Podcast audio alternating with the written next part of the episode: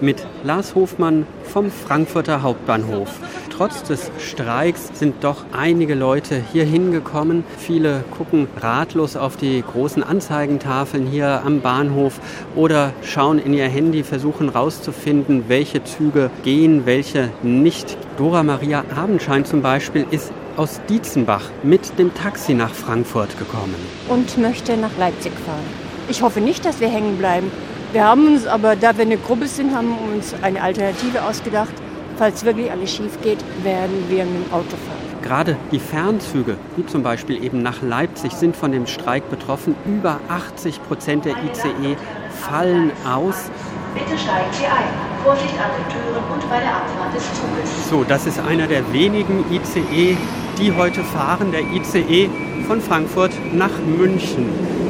Die, die hier noch reingekommen sind, hatten mehr Glück als andere, die eben nicht mehr wegkommen. Tja, ich habe gerade den einen, die eine Chance verpasst und die nächsten drei Stunden ist jetzt keine Chance mehr nach München zu kommen. Und jetzt überlege ich gerade, was ich mache. Vor der Bahnhofshalle da haben sich hier in Frankfurt die getroffen, die für diesen Streik ja verantwortlich sind, nämlich vor allem die Lokführer der Gewerkschaft der deutschen Lokführer der GDL. Mit dabei ist auch Karl Nienhold. Er ist Lokführer bei der S-Bahn hier im Rhein-Main-Gebiet. Nun, es handelt sich hierbei um Warnstreik. Es sind ja nur 20 Stunden, klar. Der normalen Bevölkerung tut das weh. Ja, das kann der Anfang sein. Wir hoffen natürlich nicht. Da könnten also tatsächlich noch mehr Streiks bei der Bahn drohen.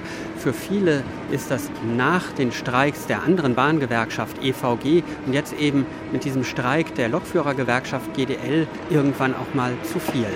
Ich habe per se Verständnisse für Streiks, aber nicht, wie die Gewerkschaft sich hier verhält. Also tut mir leid, ich habe kein Verständnis. Verständnis auf jeden Fall, aber es ist schon äh, sehr hart, also so früh und so, so spontan zu streiken, finde ich. Ja. Klar ist, die Meinungen über den Streik gehen weit auseinander. Genauso klar ist aber auch, es könnte nicht der letzte gewesen sein. Lars Hofmann vom Hauptbahnhof in Frankfurt.